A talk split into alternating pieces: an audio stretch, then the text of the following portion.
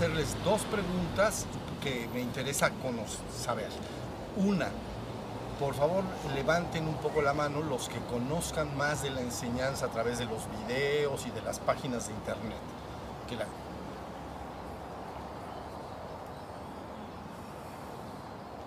Todos casi, perfecto.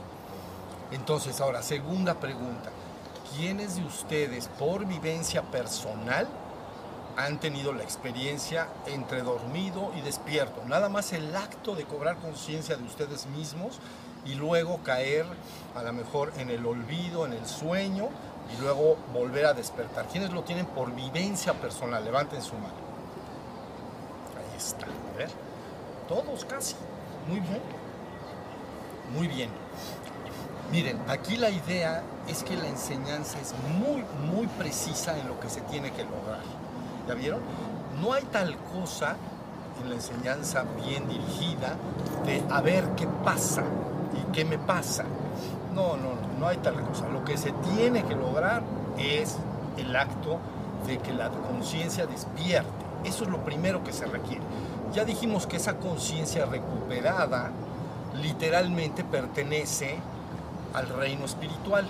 es el primer velo de los tres velos espirituales. Por eso se dice algo así como, fíjense muy bien, se dice reino, reino humano es la vida, la vida en ti o el ser, si quieres llamar así, experimentando los siete velos. Ese es el reino humano. Y luego se dice reino espiritual es la vida experimentando exclusivamente los tres primeros velos. Ahí está. Y luego se dice, reino divino es la vida recogida en sí misma en la trascendencia, aunque esa vida puede estar manifiesta en cualquier punto de la existencia, normalmente hablando y dando la palabra. ¿Ya vieron? Entonces, reino humano están los, tres, los siete velos, reino espiritual nada más están tres velos, ¿no? ese ser se ha retirado de su interés en los cuatro velos inferiores, ¿ya vieron? ¿Por qué son cuatro? Porque los últimos dos, que llamamos el abrigo y que llamamos la chamarra, entonces es el cuerpo, pero el cuerpo sabemos muy bien que está dividido en dos partes, cuerpo físico denso, cuerpo físico sutil, que a veces le llaman cuerpo etérico. Entonces por eso son dos velos. ¿Ya vieron? Si la persona se quita el abrigo, ¿no? Eh, depende de qué persona, pero normalmente pasaría a la chamarra. O sea, si, si me quito el abrigo, pues está la chamarra. ¿Ya vieron? Luego me quito la chamarra, pues me paso al suéter grueso, y luego me quito el suéter grueso, paso al suéter delgado, y luego el fruto de toda mi experiencia en esos niveles, en esos cuatro niveles, los llevo conmigo, el fruto de la experiencia los llevo a la, a la triada superior. Si está, si está la idea. Entonces, reino humano, otra vez, es la vida en ti o el ser divino, pero experimentando los, experimentando los siete, los siete velos. Reino espiritual, te has desinteresado de los cuatro velos inferiores y te has querido recoger en los velos, en los tres velos superiores, vamos a decir, ¿no? El chaleco, la camisa y la camiseta. Reino divino, entonces la vida en ti, que es divina esencialmente, se ha recogido en sí misma, ¿no? Y ahora puede eh, quedarse completamente recogida en sí misma, en, la conciencia de ser absoluto, o puede participar de cualquier punto de la existencia, ejerciendo su voluntad. Esa sería la palabra más precisa, ejerciendo, dando la palabra para ejercer la voluntad, para que se haga la voluntad, que es la experiencia del kalpa. ¿Ya vieron? Es como, ¿cuál es, cuál, es la voluntad de poner un colegio para nuestros hijos? Pues la voluntad por detrás es que los hijos, va, que los hijos vayan, digamos, estudien y, aprendan ciertas asignaturas y aprendan cosas y vayan pasando de año en año. Esa es la voluntad por detrás del colegio. El niño puede saberlo o no, ¿no? conforme más crece, más se va enterando que así es. Pero al principio eh, es como un pollito pequeñito, un niño chiquito, y está en la escuela y no sabe cuál es la voluntad, cuál es la voluntad por detrás de eso. Simplemente pues, sus papás lo llevan, lo dejan en el colegio, lo recogen, ¿ya vieron? Pues igual, los seres en la existencia, entonces hay una voluntad por detrás, ¿no? Y esa voluntad es que cada chispa divina experimente todo lo que es el kalpa, por alguna razón que en este momento no platicaremos, pero que lo, tiene, lo va experimentando. Esa es la voluntad por detrás. Y entonces, conforme la chispa experimenta más y más y más, se empieza a enterar de la voluntad que hay por detrás, como un hijo nuestro, ya que pasa 16, 18 años, ya se entera y entiende, ah, todo lo que pasó antes fue para traerme acá. Y ahora, estando acá, pues ya después voy a seguir yendo a, la carrera y a la licenciatura y a la maestría y a los doctorados. Hay, hay una voluntad, ¿ya vieron? Entonces, y hay una única y sola voluntad, que experimentes todo eso. Entonces, cuando se dice reino divino en la existencia, se está, y decíamos que son avatares, ¿no? Simplemente anuncian la voluntad, dan la palabra de la voluntad y indican por dónde es el, proceso, digamos, que debe seguirse para, para, experimentar todo, así como el muchacho, todos los años escolares, pues entonces la chispa divina experimenta todos y cada uno de los pasos, ya estamos. Entonces, volviendo a eso, casi todos levantaron la mano y dijeron que han experimentado por vivencia propia, no teoría, el estado dormido y el estado despierto. Se les hace evidente, a ver, levante su mano, es bien evidente el estado, estoy dormido y estoy despierto, levante su mano. No, pues Ven cómo si nos podemos despertar rapidito. Entonces, la idea es que si te dicen, si a un ser le dices bien a bien lo que tiene que lograr, entonces lo, lo puede lograr. Si no se lo explicas bien, es extraordinariamente poco probable que lo haga porque no sabe no, sabe.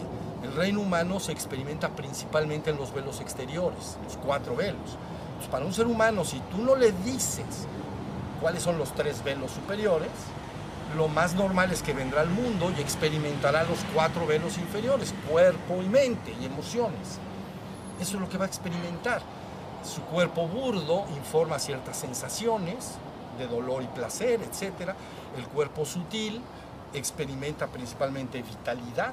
¿Ven? Cuando una persona cae, le da gripa o algo, toda esa energía se está usando para, para ayudar al cuerpo a restablecerse y esa vitalidad pertenece al cuerpo sutil, cuerpo físico sutil.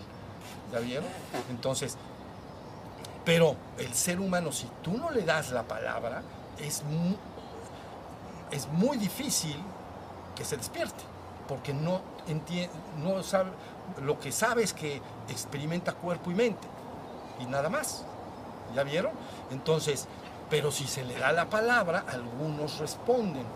¿Ya vieron? Algunos dicen, ah, me interesa conocer esos velos de arriba.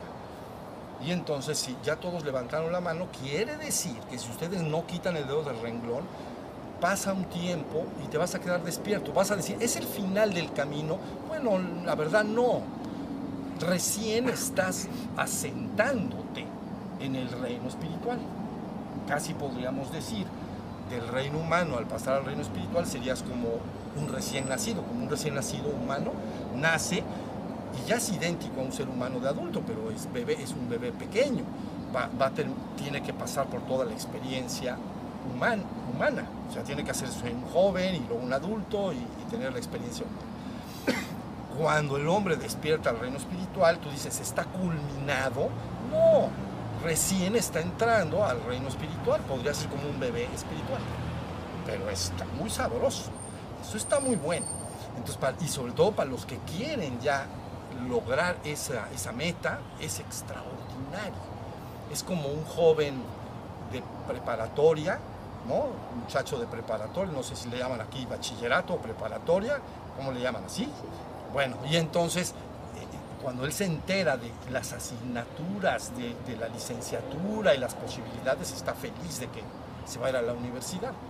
Y de hecho cambia radicalmente la vida de ese joven, porque antes a lo mejor vivía en una ciudad pequeña, ¿no? En una preparatoria pequeña, un colegio pequeño, y cuando se va a la universidad a lo mejor es, es otro mundo, está feliz. ¿Ya vieron? Algo, algo parecido. Hay un gran camino que vivir ahí, pero hay, la verdad, si hay un requisito que no se puede evitar, así como el muchacho, a ver, haz tu examen, no, no pasaste, tienes que reprobar, prueba otra vez el año, el prepa, porque no puedes ir a la licenciatura, porque no, no, no, no lograste la asignatura suficiente. ¿Ya vieron? No te dejan ir a la licenciatura si no pasas tus exámenes de preparatoria, pues. Pues idéntico, para ir al reino espiritual y asentarse en él, asentarse. Decir, yo ya no vuelvo más al, al reino humano, pues. Entonces tienes que lograr un objetivo principalísimo y es, tengo que estar despierto. Eso sí es lo mínimo, es seis de panzazo, ¿entienden? Apenas puedo pasar, seis pasaste. Estás despierto todo el tiempo, porque eso se sabe muy bien, ¿saben? Los, alrededor de las personas se mueve mucha energía y, y se mueve en concordancia con las emociones y pensamientos. Entonces, en un hombre, un hombre normal, común y corriente, se mueven mucho sus emociones, se dan cuenta, y sus pensamientos. Y la energía se mueve igual. Entonces, vean, la danza de las energías. Está así. Bien, pero cuando un hombre se despierta y su mente queda en silencio, entonces se asemeja más a una estrella, porque su energía está quieta. ¿Ya vieron? Entonces nada más viendo dices, ¿sabes qué? Este ya pasó, ya pasó, ya, ya puede estar en ese estado. No es que te califiquen igual, pero sí, sí, sí se califica igual, la verdad. Y en cambio alguien que dice, yo quiero pasar, yo quiero pasar, yo ya me quiero quedar allá. Y tu energía está así, mira, vean bien cómo. Dicen, vas para abajo otra vez, porque todavía no, no te conviene. No te conviene nadita de nada, porque no puedes fijar, no tienes control sobre tus energías. ¿Me entiendes? Como nosotros so- adultos controlamos nuestro cuerpo en gran medida, ¿no? Pero a lo mejor los bebés cuando nacen no, controlan sus, no saben ni que sus manos son sus manos, ¿no? Y no controlan nada. Hasta que van creciendo y van teniendo más control. Luego chiquitos, así pollitos que se empiezan a parar, entonces no controlan. Pero lógicamente un adulto en gran medida ya tiene control sobre, sobre su cuerpo. Igualito sobre tus cuerpos sutiles o tus emociones y tu mente, el hombre que ha despertado lo tiene bajo control. Se asemeja más a una estrella, ya conclusión. Y entonces eso es un símbolo de que estás rebasando, cósmicamente hablando, estás rebasando un nivel muy, pero muy concreto y preciso. Lo estás rebasando. Y entonces por eso entras, se entra una categoría, por decirle categoría, de reino espiritual. Y ahí hay toda una experiencia también, ¿no? Toda una experiencia que poco a poco va alumbrando, la conciencia va despertando más y más y cada vez está más realizada y feliz. Entonces, bueno, conclusión, ahorita yo les pregunté a ustedes y casi todos alzaron la mano y dijeron, sí puedo conocer el estado dormido y el estado despierto. ¿Qué debo de hacer? Continuar hasta que fijes completamente el estado despierto. Llegará un momento que cuando lo fijes, pero de verdad, como un sello que quedó fijo, no vas a poder imaginar cómo vivías antes cuando estabas dormido. Y sin embargo vivía, vivías bien, todos los seres humanos viven bien. Trabajan, hacen familia, tienen amigos, se divierten, viajan, lo hacen todo. Pero en el sueño, ¿ya viste? Por eso hay una frase que dice, déjame ver, todo lo que hacen los hombres, todo lo que dicen, lo hacen y lo dicen en el sueño. Nada de esto puede tener ningún valor. Solo el despertar y lo que lleva al despertar tiene un valor en sí. Claro, el que dijo esa frase está hablando, tiene un valor en sí para pasar al siguiente reino. No es que lo que haga el hombre no tenga ningún sentido, si lo tiene. Pero está diciendo todo lo que dicen los hombres y hacen, lo dicen en el sueño. en el reino de, en, los cuatro velos inferiores. Y se afirma, nada de eso puede tener ningún valor, si lo tiene como seres humanos, pero no lo tiene para ir al reino espiritual. ¿Ya bien? Solo el despertar y lo que lleva al despertar tiene un valor en sí. Entonces, como ustedes alzaron la mano, quiere decir que adquirieron adecuadamente la enseñanza para, para conocer el estado despierto y el estado dormido. Entonces, entras en una categoría inmediatamente diferente al resto de los hombres, porque no porque seas superior a ellos, no lo eres, pero sí en la experiencia consciente estás viviendo algo que no es común que los seres humanos normales, común y corriente, lo vivan. Entonces ya puedes pasar del lado que llamamos dormido al lado despierto. O aquellos que en otra terminología, ¿no? Se dice los, eh, los que han muerto y los que han, los que han vuelto a la vida, los que han resucitado, porque ahora se recuerdan quiénes son. Entonces es ahí, todo el trabajo está en eso. No anhelen tanto, tanto eh, tener vivencias así súper extraordinariamente elevadas, porque eso realmente no importa ahorita. Lo que sí importa es que la persona despierte. Ahora, muchos de ustedes tan pronto despierten, marcharán rápidamente hacia adelante, porque solo se conoce el nivel de experimentación alcanzado cuando se recibe la enseñanza y algunos se remontan muy rápidamente hasta regiones muy elevadas. ¿La vieron? Pero lo que sí importa es que fijen el estado despierto. Llegará un momento en que no sabrás cómo era estar dormido, no sabrás cómo vivías, no sabrás, pero los seres humanos si viven así y hacen todo eficientemente, no, no lo hacen mal, hacen todo lo que tienen que hacer. ¿Ya vieron?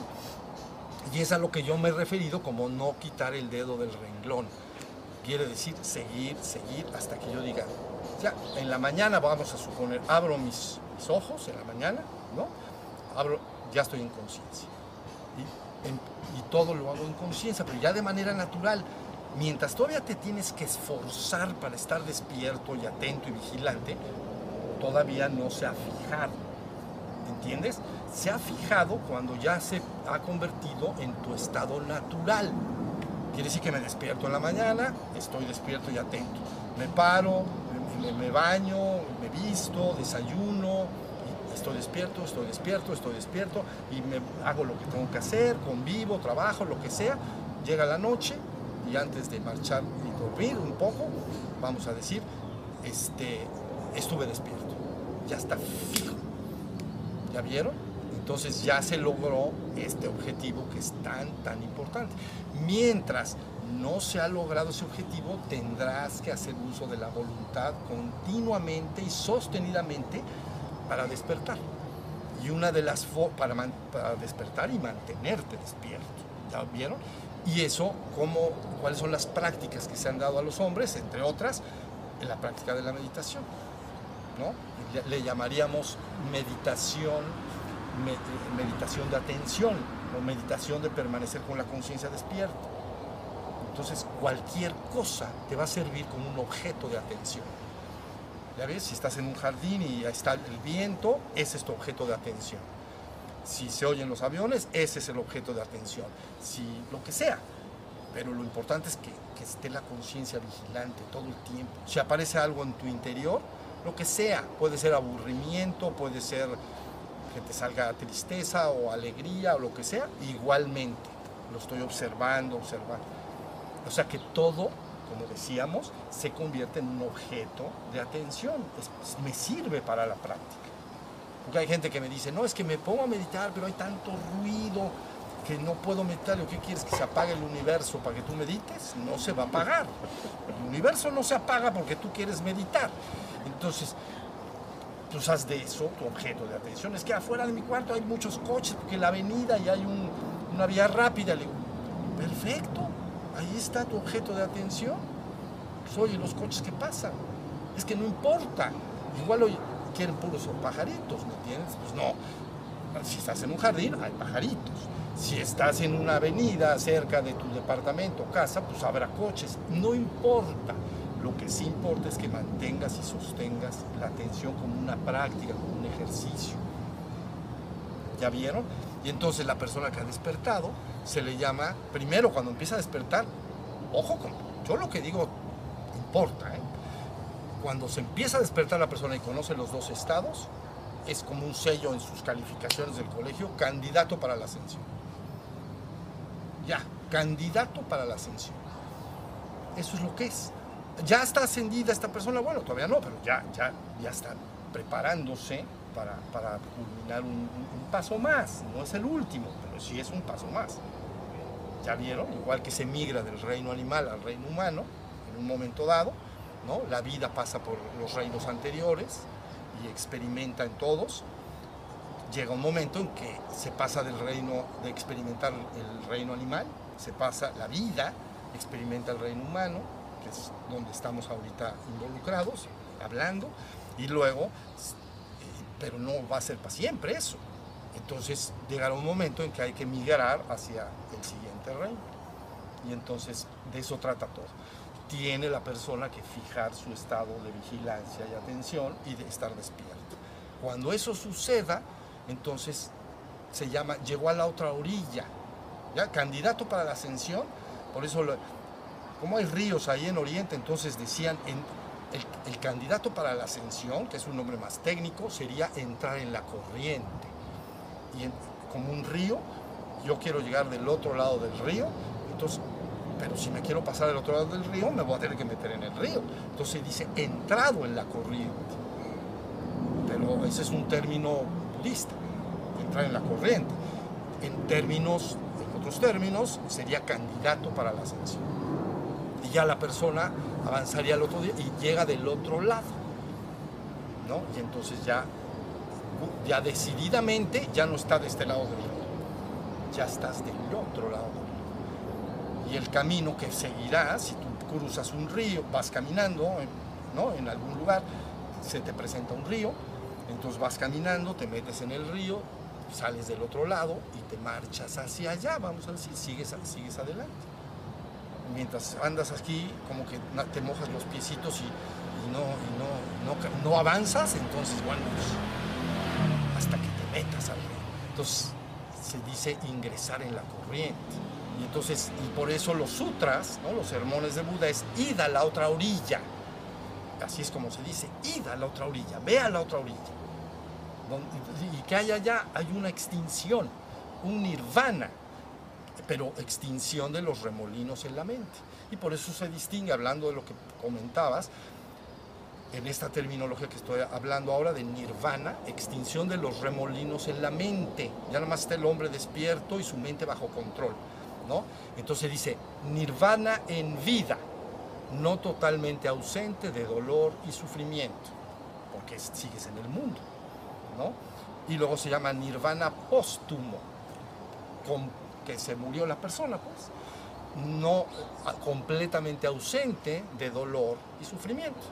Porque aquí te duelen las muelas porque hay muelas. Pero si no hubiera muelas, no te van a doler las muelas. Entonces, por eso se dice nirvana en vida, nirvana póstumo. Tú ya alcanzaste la otra orilla, pero estás todavía aquí en el mundo, vamos a decir. Entonces, si estás en nirvana, ya estás en, como viven los que están en la otra orilla, pero no totalmente ausente de dolor y sufrimiento, porque sigues vivo y te conviene que tu cuerpo registre el dolor para protegerte, etc. Y no totalmente ausente de sufrimiento. Y luego vendrá el momento llamado póstumo. Entonces la persona se marcha, su conciencia entra decididamente en, en una región de conciencia de puro ser, le llaman con moradas puras y cosas por el estilo, y entonces y te dicen, oye, vamos, regrésale. No, no, no, no, ya no ya no, ya no, ya no, ya no, ya no, ya no, ya. Y entonces este, nadie te puede regresar porque te voy a decir una cosa, tú comandas siempre, aunque no lo creas y no lo sepas, tú comandas siempre dónde estás, qué haces y qué experimentas. Aunque creas que no, es que es el karma y, el karma me, ya me agarró y ya me, me enredó. Sí te enredó, pero tú eres el que lo estás comandando siempre, porque eso quieres experimentar. Entonces, ¿ya vieron? Entonces, como yo vi que si nadie hubiera alzado la mano, tendríamos que platicar de otra cosa. Pero como alzaron todos las manos, están preparándose, esa es mi sensación, para poder ir a la otra orilla. Y entonces vas hacia esa otra orilla y mientras estás en el mundo te, te conviertes en una familia espiritual, literal, literal. Una familia de, seres que están experimentando y están pasando hacia la otra orilla y en, completo amor de unos hacia otros se ayudan para seguir avanzando en el camino. ¿Ya vieron? Y antes de marchar, pues dejas testimonio de ello. Algunos se vuelven maestros, otros escriben libros, otros lo que quieran hacer. Por mí, encantado. ¿Ya vieron? Bueno, a ver, vienen sus preguntas. Si alguien tiene alguna pregunta de, de, de, de la práctica, de lo que puede, de lo que no puede, lo oigo si quiere. ¿Tú me vas a preguntar? Sí. A ver, bien. A ver, eh, eh, en primer lugar, gracias por, por venir por estar aquí con nosotros. Eh, y la pregunta es, eh, una experiencia que tuve en una meditación eh, fue para mí algo trascendental porque digamos que pude eh, sentir eh, lo que es el vacío. Eh, sentí como un, un vacío absoluto, entré como en un trance, duró 4 o 5 minutos. La cuestión es que eso a mí me dejó muy, impactado. Nunca había, o sea, llevaba muy poco tiempo me- metiéndome en esto y, y me, me dejó un poco en shock. Me dio miedo, Y la cuestión es que mm, la mente pues ha ido como atando unos cabos que no sé si son los correctos. Porque luego también he tenido como la sensación de que la muerte eh, eh, es como algo parecido a lo que experimenté. Entonces me da miedo porque sentí como, como si no hubiera, mm, si yo no tuviera control de, la- de nada y, y de cómo no era lo mismo que, que quedarse dormido, o sea, el, el sueño sin sueño, o sea, dormir sin, sin soñar, que es te acuestas y, y te levantas y no te has enterado de nada. Ahí pues, te enteraste. ahí me enteré. Pero al mismo tiempo, como no había nada, me dio miedo que no, que no haya nada. Dijiste, ay, nanita, ¿ahora qué nos va a pasar? Muy bien, pero eso es muy bueno. Mira, Eso, eso es la, esa es la cuestión. sí, mira, efectivamente hay diversos niveles de vacíos. Entonces, ustedes pueden imaginar un poco ah, si a ti, por vamos a hablar metafóricamente. Si tú vas a experimentar el agua, entonces en un momento dado te metes en una tina pequeña en tu, casa o donde sea, una tina. Entonces experimentas el agua y tienes un nivel de, de- experimentación. Ahora imagínate que te sacan de la tina, ¿no? Y te meten en una alberca ma- mayor como este jardín, vamos a decir. Entonces se experimenta otro nivel de, lo que es el agua, de lo que es la sensación. ¿Ya? Ahora imagínate que te sacan de la alberca y te meten a un, a, un lago. Sería otra sensación. Así te avientan y entonces llegas y clac, en medio del lago. Esa es la misma agua. La agua de la tina, la agua de, el agua pues de la alberca y ahora el agua de, del lago es agua. Pero lo que tú experimentas sería diferente. Ahora imagínate que finalmente te agarra, ya que dices, ya dominé el lago este, ya me siento, ya me siento tranquilo dentro de él. Ya no, al principio tenía yo miedo, porque me sentía perdido, era muy grande el lago, pero ya nadé y ya lo reconozco un poco y ya, ya, ya estoy bien en el lago. Pero entonces agarran, imagínate que te sacaran o tú te salieras a ti mismo y te aventaras en un océano. Entonces volverías a sentir esto, esto ya no es el lago. Yo pensé que el lago era lo máximo de vacío. ¿Ya viste? Pero ahora estoy entrando en un océano que, que- que- se me hace inmenso. ¿no? Y entonces por eso los niveles de vacío se tienen que ir experimentando en el reino espiritual. Esa es una experiencia del reino espiritual. Entonces, la idea es que uno se vaya acostumbrando. Una vez que tú conoces algo, pierdes el miedo. El miedo es importante en cierta manera. eh, A nivel humano está muy relacionado con la supervivencia y por lo tanto es útil. ¿no? Siempre algo desconocido, tengo cierta protección, por, bueno, dudas, ¿no? Para sobrevivir. Bueno, pues igual en eso sería a nivel espiritual, está siendo llevado eh, tu, en tu meditación, tú mismo fuiste llevado o te llevaste a ti mismo a un nivel de vacío de cierta capacidad, como si fuera el lago o posiblemente el océano. Al principio da miedo, sí da un poquito de miedo. Por eso mejor nos acostumbramos a la tina. Luego lo, lo he intentado entrar, eh, porque era un poco como, venga, eh, Ahí voy. ahí voy, sí, exactamente. Y lo que pasa es que no sé por qué, no he, o sea, ya no he vuelto a experimentar eso. Mm, Sí, una de las cosas es que el, eh, el miedo puede producir cierto nivel de freno, cierto nivel, detiene la vivencia, ¿ya viste? Sí. Pero entonces, bueno, en conclusión hay niveles de vacío. Y por eso en el budismo, que estamos hablando de vacío, y es un yata que es budista, entonces ellos dicen, en- en- dicho en español, vacío, pero ya es nirvana. Pero es un nirvana que cuando la persona lo vive, es- no te da gran miedo, porque es, se, se quitan los pensamientos, se quita la mente, y estoy en un vacío, pero no, no me siento, estoy en la tina. No, no, me siento súper súper bien. Para mí, es- yo estoy más acostumbrado quizás a, a eso. Lo que pasa es que ahí fue como un sé. nivel superior en, de, en de aislamiento muy profundo. Es que es difícil de, Sí, explicar. se hace más cósmico. Es que te entiendo perfecto. Mira, el- el- digamos que otra vez, si la persona despierta, se detiene en sus pensamientos, nada más que se detengan y él se encuentra feliz, tranquilo, en un vacío, está en un nirvana. Nuevamente en un nirvana menor. Pero ya está en un nirvana y no le da miedo. Se al revés, se siente súper en paz, se siente tranquilo, se siente feliz. Pero ellos dicen vacío. Y luego dicen, bueno, pero ¿hay más? ¿Hay más? Sí, del vacío hay un gran vacío. Entonces ya te pasaron a la alberca, vamos a decir.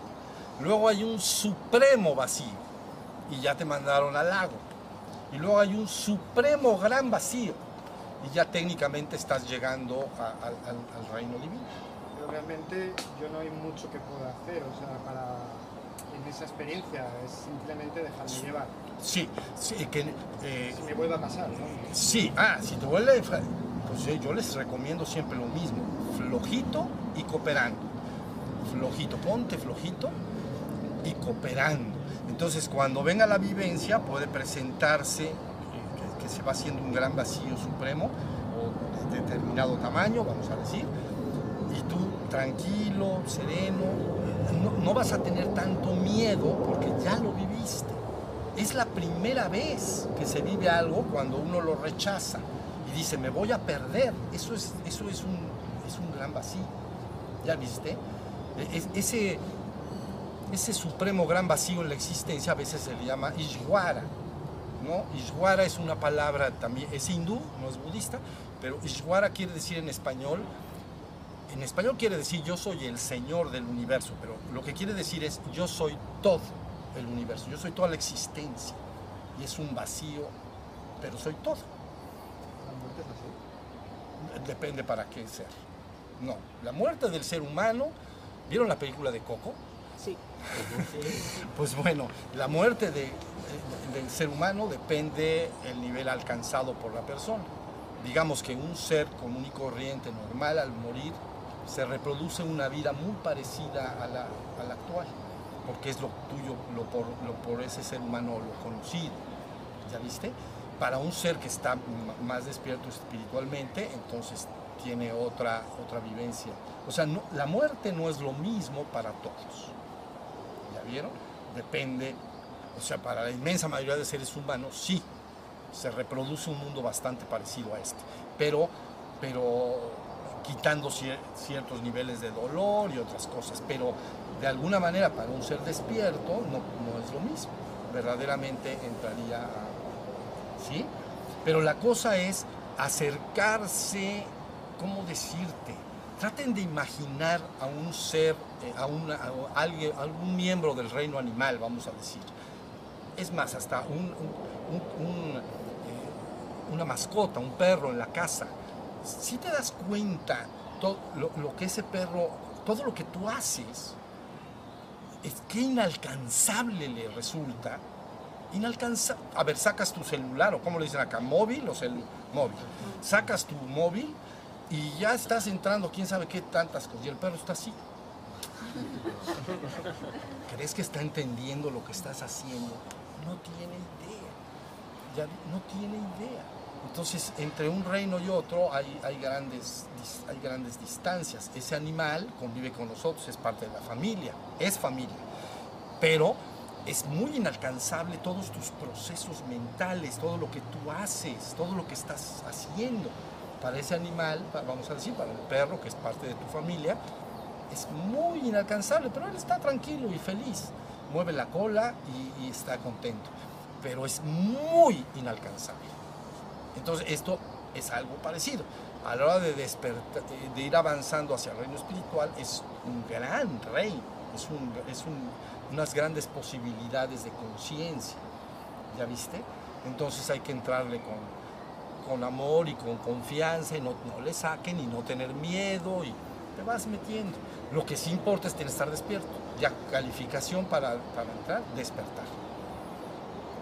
Y nunca, tú, si, si tú sientes un nivel de miedo, tú vas a frenar la vivencia. ¿Ya viste? Y, ya, no pasa nada. Si te sueltas un poco más y cobras más confianza y ya la viviste antes o lo que sea, te meterás en ella y, y- y dejarás que suceda más. ¿Hasta dónde? Hasta donde me sienta más tranquilo. Bueno, donde yo me sienta tranquilo. Tú siempre tienes que tener el timón de tu vida y de lo que estás haciendo. Y hasta donde te sientas cómodo, hasta ahí, hasta ahí debes de entrar. Pero una vez que conoces esos niveles de... Una vez una chica, esos niveles de vacío, iba yo a decir, pero una, una, discípula mía de... Ella tiene una gran tradición budista del pasado, y- del pasado, pasado, pasado.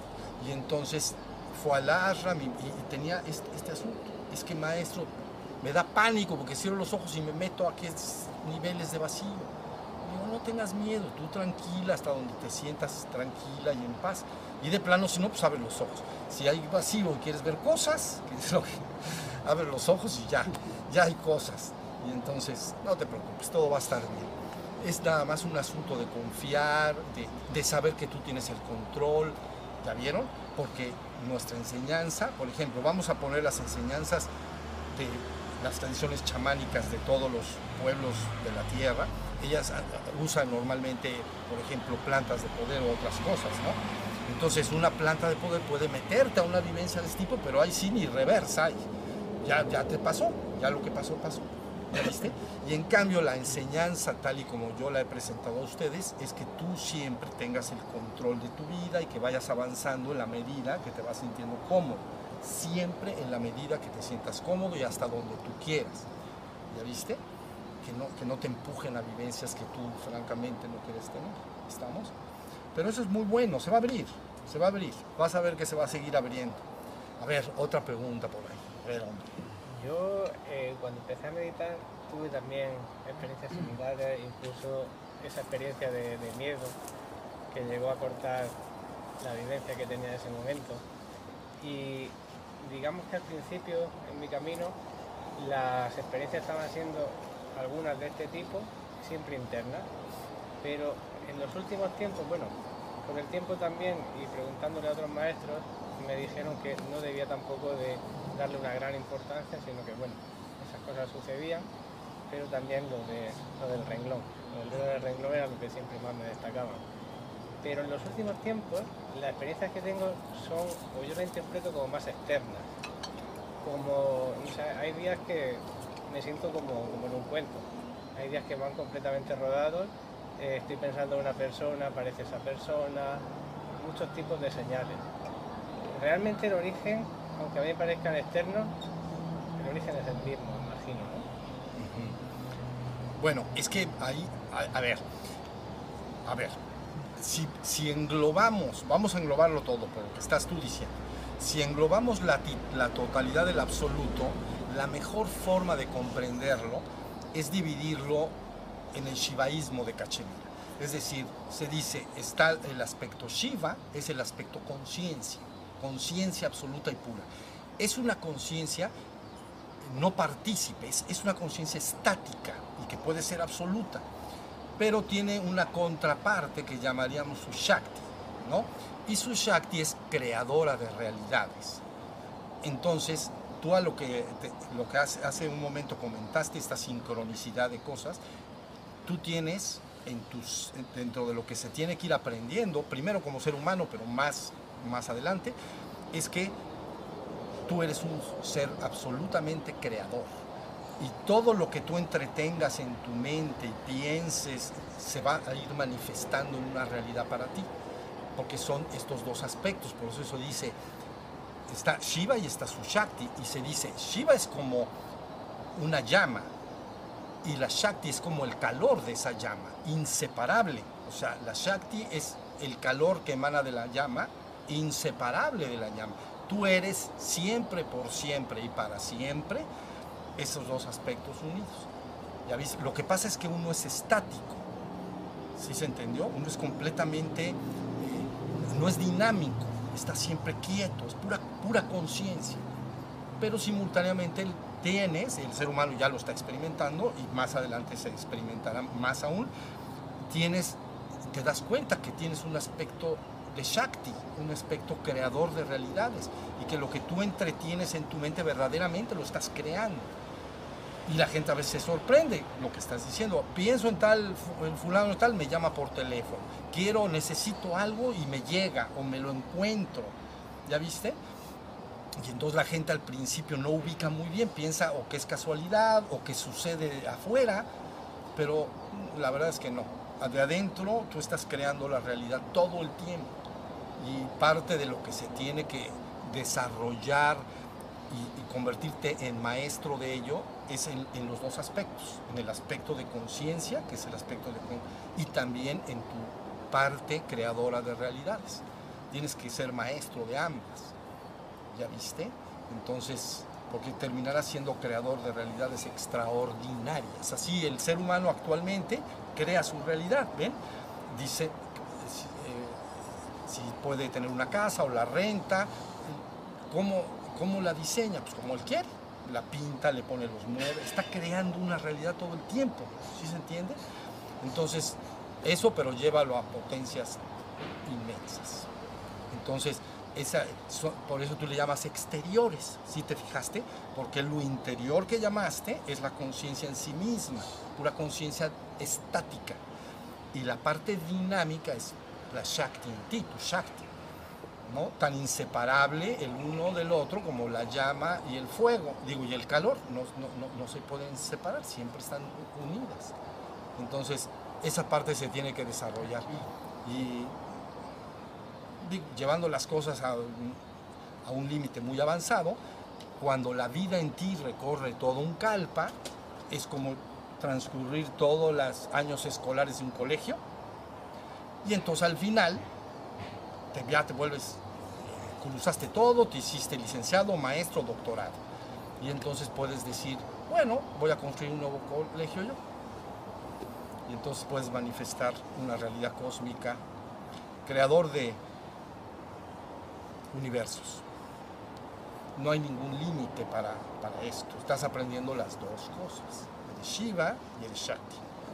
Si me estoy explicando lo que digo, se termina la experiencia y entonces podrías manifestar lo que ahorita llaman como un Big Bang, algo así, de una realidad cósmica para, para simplemente porque te dan ganas, porque, porque es parte de la creatividad de la Shakti.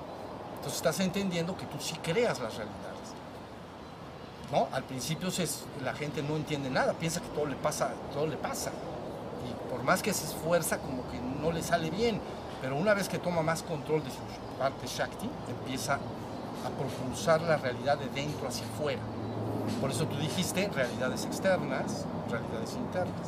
Tienes que aprenderla tienes, se tienen que desarrollar las dos. Entonces, en el reino humano también se desarrolla el estado de conciencia y de atención, pero también desarrollas el aspecto crea- creativo, ¿no? La creatividad en el arte, en la técnica, en, la- en todas partes. La creatividad está sucediendo. Entonces, las dos se tienen que finalmente desarrollar completamente. Entonces, y lo del miedo, lo mismo. Pasó Le sacas, ¿verdad? sí, una, una experiencia que cuando salí de la meditación notaba el pecho bombeando muy fuerte me asusté porque el miedo era como el corazón, pero me di cuenta que era el corazón, que era toda la, la- la parte entera de- del busto, lo que tenía así vibrando y ya me pasó un poco también como a ti, que desde entonces al principio sí me tenía esa sensación de que podía volver a, a probarlo, pero tuve un maestro que me hizo un trabajo, son cosas que yo todavía no comprendo, me dijo que tenía el punto de encaje, lo tenía movido. Y él me hizo un trabajo y desde entonces ya no he tenido tampoco esa sensación de poder, de poder irme. ¿Al, al vacío? Sí, bueno, en este caso eh, he tenido alguna sensación de vacío, pero otra ha sido como, como viaje astral, digamos. Y ahora ya hace un tiempo que todo eso ha ido como mitigándose y lo que tengo son más, más sensaciones terrenales, digamos. Bueno, todo bien, todo es parte del aprendizaje. Entonces, se tiene en conclusión en el ser humano desarrollar más y más el aspecto Shiva, que es conciencia, culmina en la conciencia de ser absoluto, ser el uno y único ser que es y existe. Ahí culmina. Y luego, por el otro lado, el aspecto Shakti también se tiene que desarrollar como parte del programa, esa fuerza. Hay veces que las personas eh, se inclinan más a un trabajo que a otro. Hay gente que se dedica más a la parte de creatividad, etcétera, y hay gente que se dedica más al aspecto de conciencia. Pero finalmente se van a tener que desarrollar las dos. Muy bien, muy bien. Bien, claro que sí. Eh, hola, gracias por, por estar aquí, maestro. Eh, cuando empecé en este- a, a- ver un cambio en mi vida, ¿no? Fue hace, no hace mucho, bueno, en 2017, eh, para mí fue, fueron muy rápido las cosas. Después pasó algo que es como que llegué a los pensamientos. Le pre- hablo esto para que después me lo explique porque siempre hay una duda de, de ciertas cosas. Y yo ahí pensaba que había descubierto el proceso de, de la enfermedad física, asombrado, después contaba a otras personas y tal. Y bueno, después al poco tiempo fue cuando esa energía que ya le había contado me llegó a- arriba a la cabeza, no había pensamientos durante dos días o más o menos, no había tensión, ¿No había qué? tensión en el cuerpo, Ok. Después, eh, a los seis meses, e- esa energía volvió a subir, pero más, era, sentía como una bola así más grande.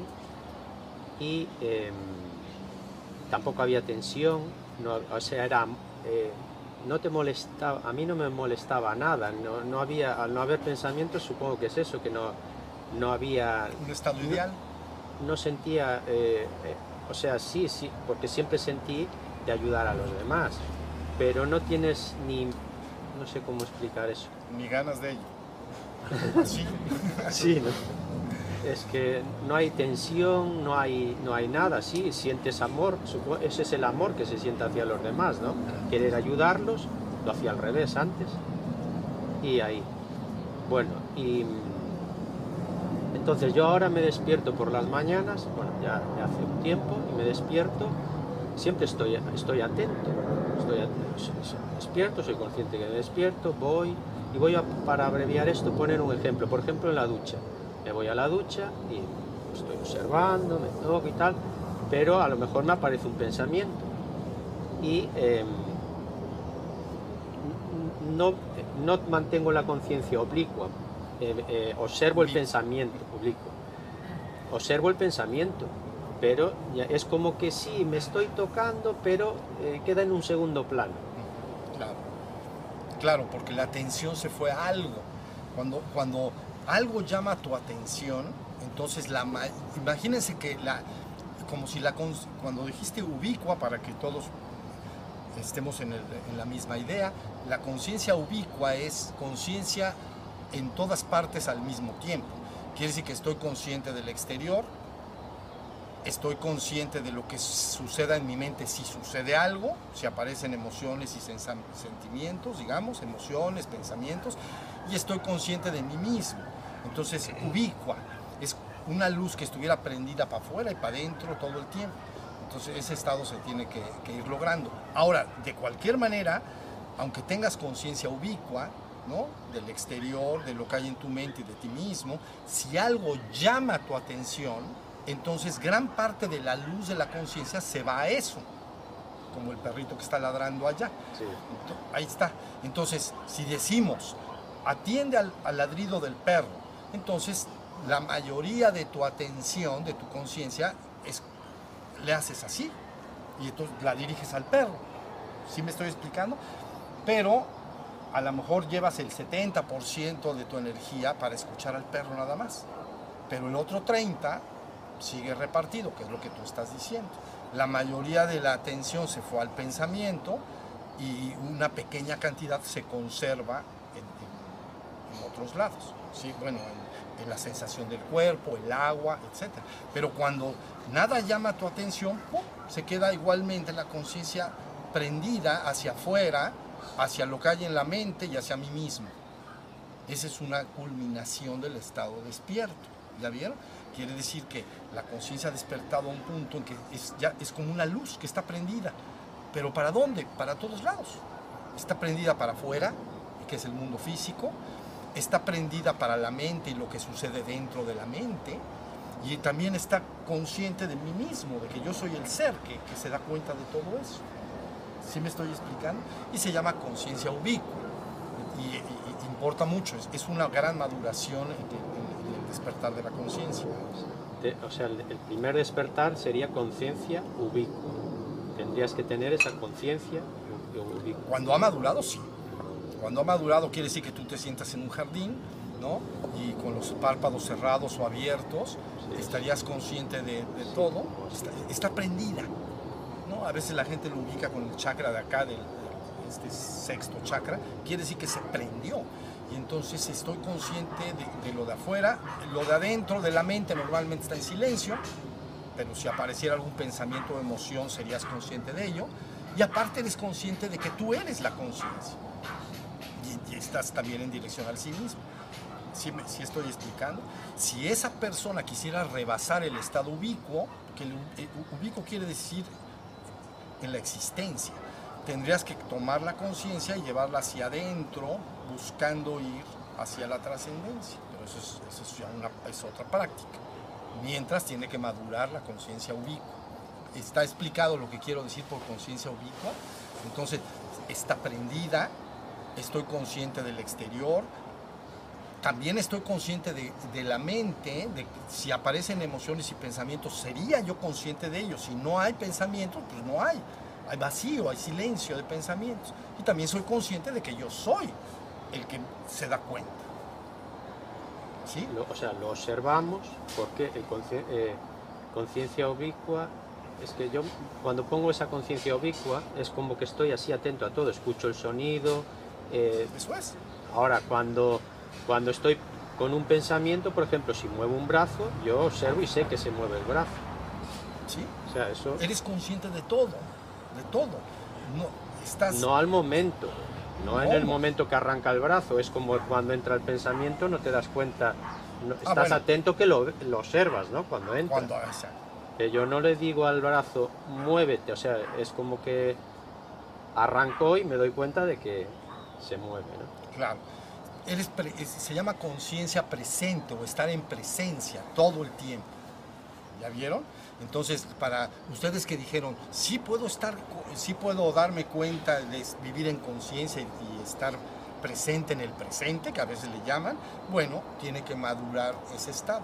Normalmente madura hasta un punto cuando yo ya todo el día soy consciente del exterior, ¿no? De manera ubicua. Me estoy dando cuenta de todo lo que sucede. Ahora, si, si dirijo la atención a algo, pues dejaré de estar atento de lo demás pero de manera natural está consciente de todo, no está ubicada la conciencia, está ubicua. y también estoy atento dentro de mí y dentro de mí no hay pensamientos, no hay emociones, estoy en un hermoso vacío tranquilo, el que estás diciendo, ¿no? Y finalmente soy consciente de que yo soy el ser que es consciente. Yo, yo soy el ser, yo soy.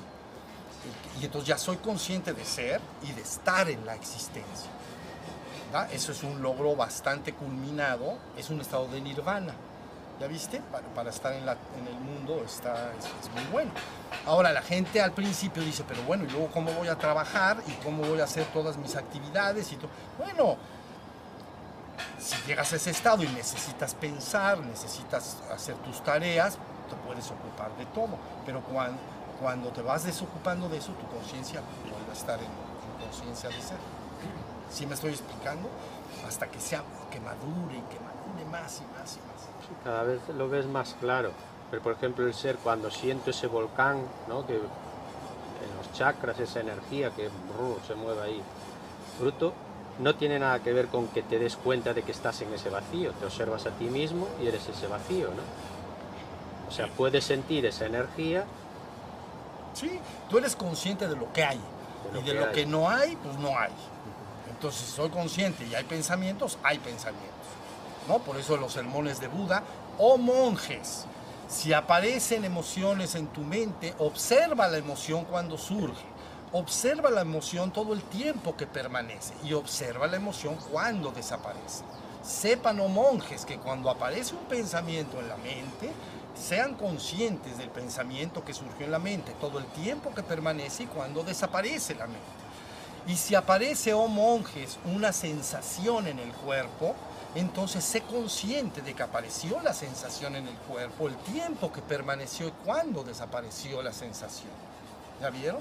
Entonces, ¿qué es lo que está diciendo Buda ahí? No, no, no viva, ah, no vivas distraído. ¿Quién dijo lo de la luna? Tú dijiste lo de la luna.